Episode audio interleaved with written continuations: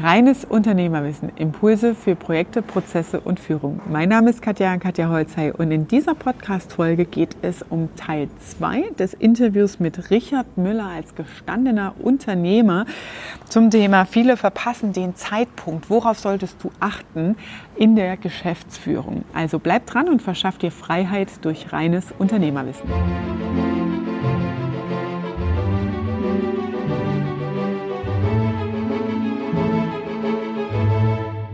Du sagtest im Vorgespräch noch sowas ähm, vom, vom Kind zum Chef. Ne? ähm, magst du vielleicht das noch erläutern, was so deine äh, Bedenken da waren, beziehungsweise wie du es wahrgenommen hast, jetzt in dieser Chefrolle Entscheidungen treffen zu müssen? Also es ist natürlich schwierig, weil äh, viele kannten mich halt schon, seitdem ich vielleicht fünf, sechs Jahre alt bin. Und dann äh, ist natürlich schon mal ist schon schwierig, wenn man anfängt zu arbeiten, weil wo ist dann der Punkt, dass man geduzt oder gesiezt wird oder wo ist das Duzen, Siezen auf der anderen Seite? Und es ist halt äh, e-, extrem schwierig, wenn man diejenigen so lange kennt, äh, dass man von Mitarbeitern im Zweifelsfalle geduzt wird, aber im Umkehrschluss, die meinen, man müsste sie siezen, äh, das funktioniert dann halt nicht so ganz. Äh, da muss man halt quasi die Augenhöhe wiederherstellen. Und ähm, äh, das ist dann halt ein bisschen schwierig, weil man, man muss, wenn man eigentlich die nachfolgende Generation ist, wesentlich mehr leisten und arbeiten als jemand, der vielleicht von extern reingekommen ist für einen solchen Job. Weil man du dir die Anerkennung erst erarbeiten musst. Genau, man hat mhm. immer den Makel, ach, der macht, setzt sich hier ins gemachte Nest oder sonst was alles. Also ähm, wie viele Leute zu mir noch gesagt haben, arbeitest du immer noch bei, bei deinem Vater, obwohl der schon längst raus war und nicht alles übernommen hatte,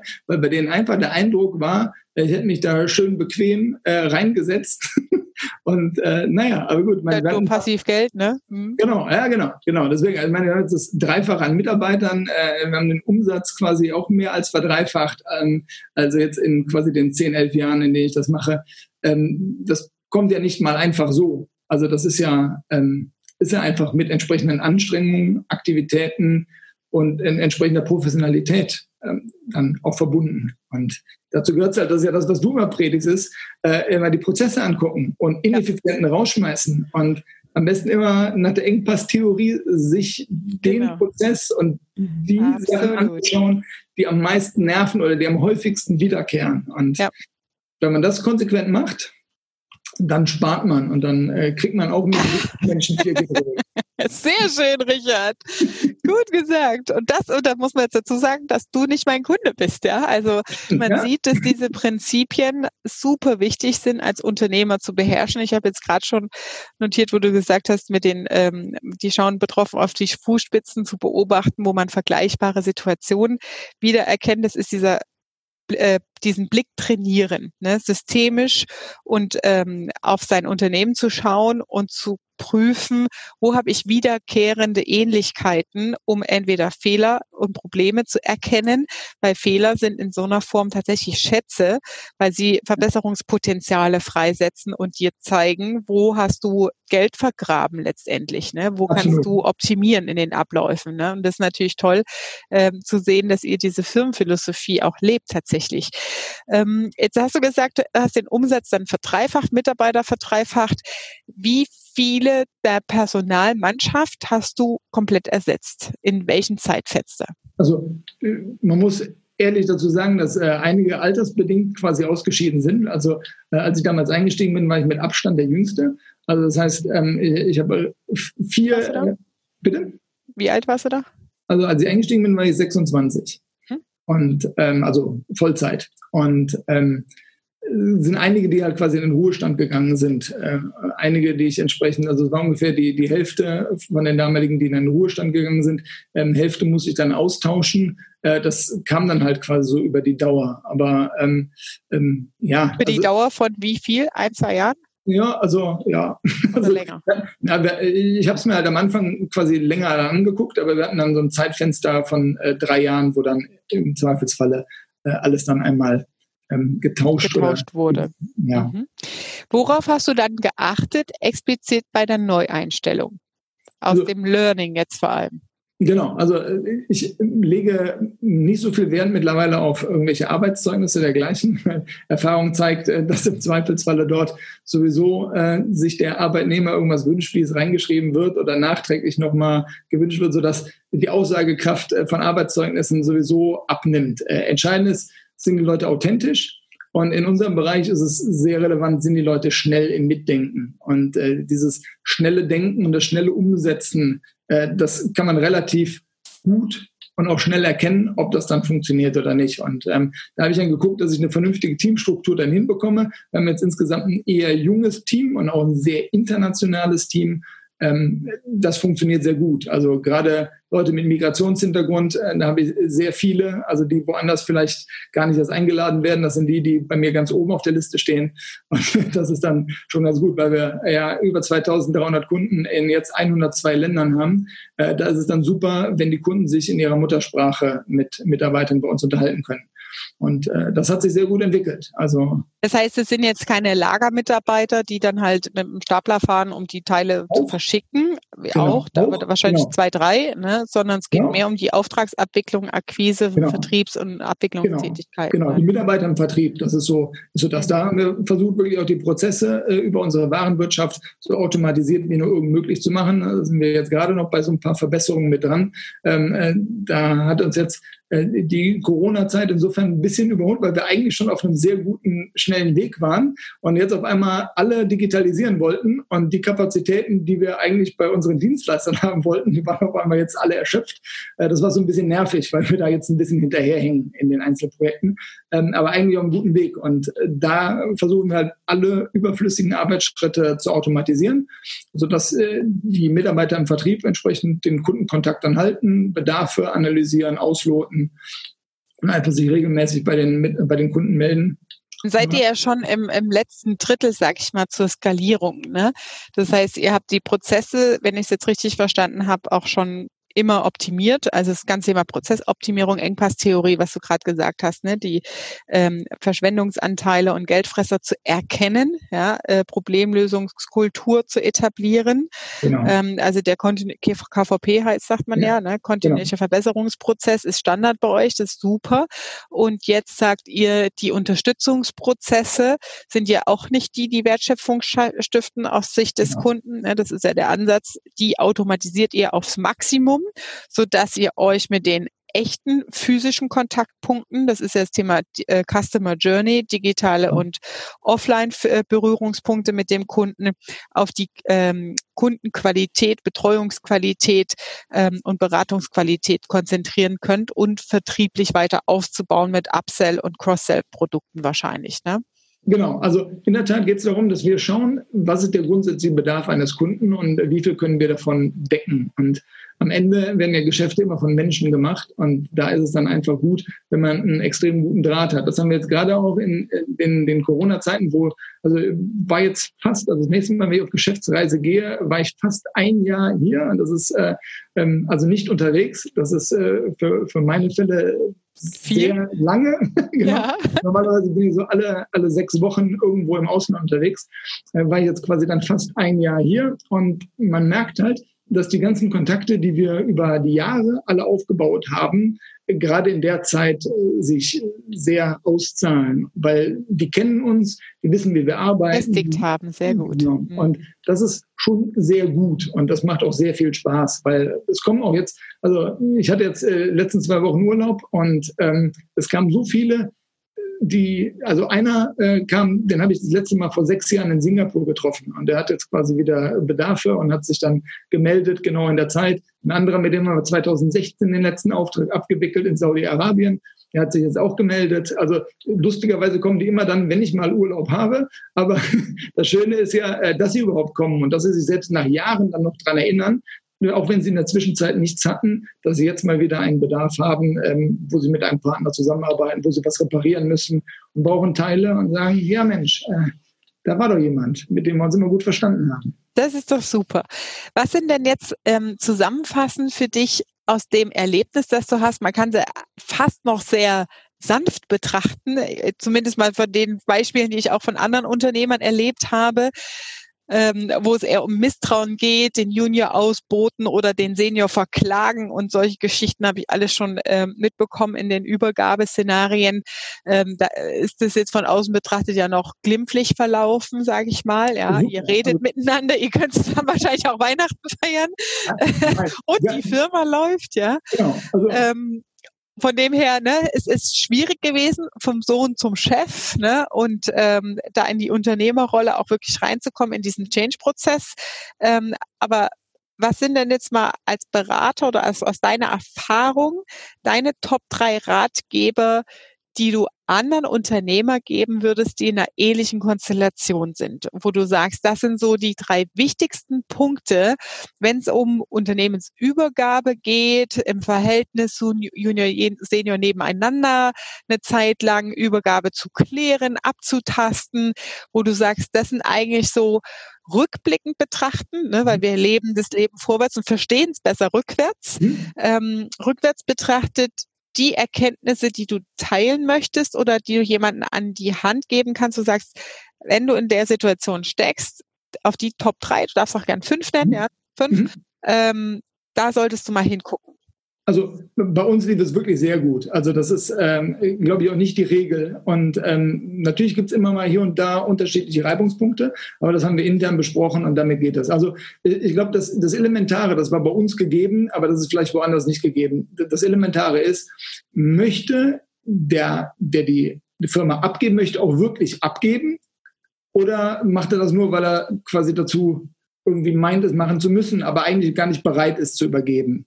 Und das Zweite ist, möchte die übernehmende Generation auch wirklich übernehmen oder fühlt sich die übernehmende Generation dazu verpflichtet, weil jetzt in dritter, vierter, fünfter Generation das gemacht werden soll. Aber eigentlich möchte Sohn oder Tochter dann gar nicht unternehmerisch tätig sein, sondern lieber molekulare Biomedizin studieren und im Labor arbeiten oder, äh, weiß ich nicht, im Orchester Harfe spielen oder so. Mhm. Also irgendwas musisch-künstliches oder sonst irgendwas Künstlerisches machen. Ähm, das muss klar sein. Ich glaube, das ist der erste elementare Punkt, den sich jeder fragen muss, ist, möchte ich überhaupt übernehmen? Und die andere, möchte ich überhaupt übergeben? Oder möchte ich im Zweifelsfalle verkaufen? Und erst wenn da beide bereit sind, und das muss man dann auch mal, mal offen und emotionslos äh, dann wirklich dis diskutieren, und nicht die Erwartungshaltung dann drin haben. Also sprich, Nachfolger meint, es ist die Erwartung, ich muss das jetzt unbedingt übernehmen, das wird von mir erwartet, ansonsten äh, teilt sich die Familie oder irgendwas. Äh, ich glaube, wenn das gegeben ist, dann, dann ist, glaube ich, schon mal gut. Und dann kann man, glaube ich, zum zweiten Punkt kommen, äh, der heißt, äh, die, die klaren Zuständigkeiten regeln und damit einen klaren Fahrplan machen. Also das heißt, sagen, in welchem Zeitraum werden welche Aufgaben und Tätigkeiten übergeben. Und dann müssen sie auch beide dran halten, dass dann gesagt wird, wenn irgendjemand, sei es äh, ein, ein langjähriger Kunde, der sagt, ja, ich möchte aber mit dem Senior sprechen, mit dem habe ich immer gesprochen, dass der Senior sagt, ähm, ich bin dafür nicht mehr zuständig, das macht jetzt äh, Junior oder Tochter oder Mitarbeiter XY, wer auch immer. Dass es da diese klaren Zuständigkeiten gibt und dass sie alle dran halten und nicht irgendwie dann da reinspringen und etwas übernehmen oder sich dann dazu hin. Noch wieder einmischen. Genau. Mhm. Einfach doch was dazu zu sagen. Ich glaube, wenn man diese Zuständigkeiten hält, dann äh, schafft man schon mal viel Ruhe und viel Klarheit. Und äh, ich glaube, das dritte und entscheidende ist, ähm, die Leute mitzunehmen. Also das heißt, äh, wenn man übernimmt, dann sollte man sich insofern auch klar sein, was man denn eigentlich machen möchte. Und wenn man, äh, wenn es der Anspruch ist, äh, das haben wir bisher immer so gemacht, das machen wir auch weiter, dann ist das wahrscheinlich zu wenig. Und dafür werden dann auch die Mitarbeiter sagen, ähm, nee, da erwarte ich irgendwie ein bisschen mehr. Und äh, da muss man sich dann schon klar machen, wenn man etwas übernimmt, warum möchte man es übernehmen? Was möchte man daraus machen? Ich glaube, wenn diese drei Dinge schon mal erfüllt sind, äh, dann kann man vielleicht noch äh, viertens und fünftens dann, dann sagen, ähm, das gut nach außen kommunizieren, aber auch, auch auf Augenhöhe. Also nicht irgendwie so sagen, hier, äh, meine, meine Tochter, mein Sohn kann sie glücklich schätzen, von mir dieses toll geführte Unternehmen zu dürfen. Hast und, du gut äh, formuliert. Ja, also äh, da, da gibt es ja verschiedene äh, Schreiben, die man mal so bekommt, wo bei anderen Unternehmen der äh, Generationenübergang äh, anstand und äh, das Ergebnis ist dann äh, ein Schreiben, was vielleicht nicht ganz so zuträglich ist. Und äh, wenn man das dann nach außen vernünftig kommuniziert, ist das gut. Und wenn man dann entsprechende Geschäftspartner und alle mitnimmt, ähm, dann funktioniert das auch. Und äh, ich, ich glaube, dann gibt es auch wenig Probleme. Aber äh, ich glaube, das wirklich elementar und entscheidend ist, äh, wollen alle das so? Und wenn sie sich, wenn sie es wollen, dann sollen sie sich auch die Spielregeln halten. Mhm. Dann gibt es, glaube ich, die geringsten Probleme. Das ist gut. Also vor allem das Thema klarer Fahrplan. Ne? Wenn das emotional und strukturell verwirrend ist, hilft es wahrscheinlich dann auch wirklich mal, so wie du es auch gemacht hast, ne, mit einem externen draufzuschauen, zu sagen, okay, was wollen wir denn eigentlich erreichen? Ja, und manchmal tut man sich auch eher einen Gefallen, neutralen externen Geschäftsführer einzusetzen und ja. vielleicht auch erstmal interimsweise für drei Jahre, ja, ja ähm, bis der Senior wirklich auch raus ist. Ne? Ähm, und da jemanden von außen drauf schauen zu lassen und zu sagen, okay, wir brauchen einen klaren Fahrplan, gib uns den mal für die Übergabe. Ne? Weil das ist dann, ähm, wenn das geregelt und definiert ist für ein Zeitfenster wie bei euch jetzt von zwei bis drei Jahren ähm, und man sich dann nur noch daran halten muss. Ja, das ist ja das mhm. Wichtigste dann am Ende in der Umsetzung. Ähm, dann ist es schon mal deutlich einfacher in der Kommunikation und auch im, in der Außenwahrnehmung letztendlich. Okay. Was ist denn deine Botschaft als Unternehmer, wo du jetzt sitzt ihr am Sattel, ihr seid, äh, habt euch verdreifacht in jede Richtung ja. und habt auch die Krise stabil überlebt, äh, wo du sagst, hey, ähm, ich bin jetzt Vollblutunternehmer und du hast vorhin auch äh, ähm, schön formuliert im Inneren beschäftigt oder ähm, was nehme ich im Außen wahr. Wenn ich bin ja immer plädiere für Arbeiten am Unternehmen, also im Außen unterwegs zu sein. Ja. Ähm, schätzt du dich da ein und was ist da deine Botschaft? Also ähm, ein guter Freund von mir hat immer gesagt als Grundsatz äh, Delegate or Die. Und äh, da ist insofern was dran, weil du kannst, gerade wenn du als Unternehmen wächst und in verschiedenen Stufen dann vielleicht unterwegs bist, kannst du nicht mehr alle Sachen selber machen. Wenn du anfängst als Selbstständiger, am Ende Selbstständiger äh, mit Angestellten, ähm, äh, hast du immer noch einen extrem hohen Anteil an, an eigenen Prozessen und Aufgaben, die du übernimmst. Und ähm, als angestellter Geschäftsführer der Gesellschaft, was ich immer noch bin, bin ich auch ja operativ noch tätig, weil es ja quasi dann mein Beruf ist aber ähm, ich versuche die Sachen auch alles abzugeben, was nur irgendwie geht. Und ähm, wenn man sich dann allein anschaut, dass man normalerweise sagt, sieben plus minus zwei ist so die optimale Führungsgröße an Personen, die man führen kann. Und man sich dann schon überlegt, wie viele Fachbereiche es gibt. Also wenn, man bei uns jetzt guckt, ähm, Buchhaltung, Einkauf, Verkauf, Lager, äh, Technik, IT sind schon sechs. Ähm, und dann hast du nur mit den Fachbereichen zu tun. Aber wenn du jetzt in jedem Fachbereich vielleicht also zwei, drei Leute hast, die dann meinen, ähm, mit jemandem besprechen zu müssen, dann sprichst du auf einmal mit 20 Leuten. Und mhm. das äh, funktioniert halt dann nicht. Ja. Da musst du, musst du eine, eine Hierarchie quasi einführen. Ich glaube, das ist das, was, was bei vielen ein bisschen schwierig ist, ähm, diese klare Trennung irgendwann einzuführen. Und dann muss man entsprechend schauen, wie man das dann hinkriegt und die entsprechenden Stufen mit reinmacht. Ja, das ist ein spannendes Thema, was du sagst. Führungsspanne nennt man das ja, ne? Sieben plus genau. minus zwei. Ne? Und das kannst du ja hoch aggregieren ne? auf 20 Bereiche und äh, ja. 500 Mitarbeiter ist es immer das Gleiche ne? in der Führungsspanne. Ähm, und also de deine Botschaft ist quasi Delegate or Die. Also ja, ich finde es gut, weil okay. es, es, trifft es am besten, weil äh, viel, viele Sachen, sei es Prozesse optimieren, äh, sei es einzelne operative Entscheidungen zu treffen und so, du musst Sachen abgeben, wenn du als Unternehmer und als Unternehmen wachsen möchtest. Wenn du mhm. nicht Sachen abgibst, dann kommst du quasi nicht raus. Du hast keinen Hebel, mit dem du es machen kannst. Und viele, glaube ich, verpassen den Zeitpunkt, die Sachen wirklich abzugeben und entsprechend in der Führungsspanne dann diese Zwischenebenen, sei es Teamleiter, Abteilungsleiter oder dergleichen, so sauber einzuführen, dass am Ende laufen die einfach nur der Musik hinterher und dann ist nur noch operative Tätigkeit und nur noch Troubleshooting und dann wird nicht mehr am Unternehmen gearbeitet und dann bleibt man auf einem Tableau hängen und kann sich nicht weiterentwickeln. Und da muss man dann halt aufpassen. Viele bleiben dann einfach auf einer gewissen Größe stehen und wundern sich, warum sie nie weitergekommen sind. Und dann ja. war es wahrscheinlich an der Stelle nicht schnell genug, den Absprung zu haben. Und da hilft es, wie wir eben gesagt haben, im Zweifelsfalle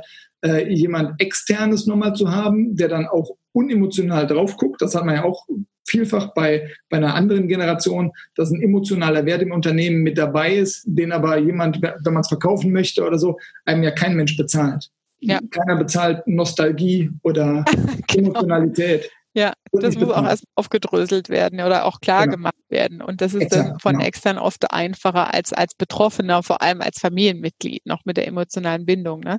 Gerade wenn man Perspektiven vielleicht nicht so wechseln kann. Also das ist immer, es tut immer gut, die Perspektive des anderen äh, einzunehmen. Also wenn man mit dem Kunden spricht, was möchte der Kunde? Mit dem Lieferanten, was möchte der Lieferant? Und wenn man eine Firma übernehmen möchte, was möchte der Veräußerer oder die abgebende Generation? Und sich da reinversetzen. Was ist denen denn wichtig? Und im Zweifelsfalle Fragen haben wir eben auch Wer keine Fragen stellt, kriegt keine Antworten. Das klingt total toll, Richard, weil das jetzt für mich so dieses richtig Vollblutunternehmer ist. Ne? Okay, ich habe meinen Laden im Griff, habe gut delegiert, habe schon bin gut gewachsen und jetzt geht's in die Skalierung weiter. Was sind denn jetzt deine nächsten eigenen persönlichen Unternehmerentwicklungsschritte, wo du sagst, da will ich jetzt noch hin, das will ich jetzt noch weitermachen?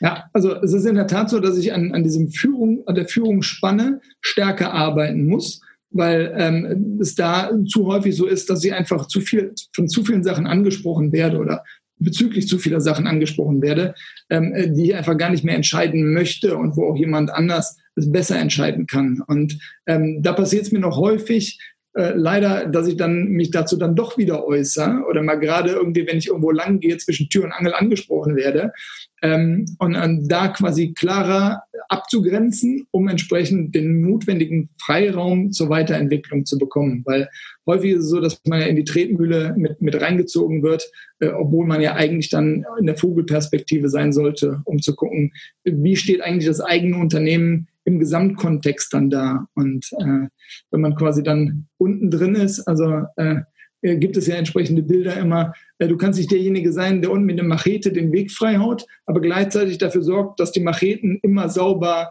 äh, sind und entsprechend scharf sind, um den Weg auch einzuschlagen. Und du kannst auch nicht aus dem Ausguck gleichzeitig sein, um zu gucken, in welche Richtung musst du überhaupt gehen. Also für eine der drei Rollen muss man sich am Ende entscheiden. Und ähm, als Unternehmer bleibt dann eigentlich nur die Perspektive im Ausguck und die Richtung vorzugeben. Und alles andere kann man delegieren. Da muss man nicht selber schlagen, da muss man nicht selber äh, die Betriebsmittel äh, schärfen, sondern das kann man delegieren.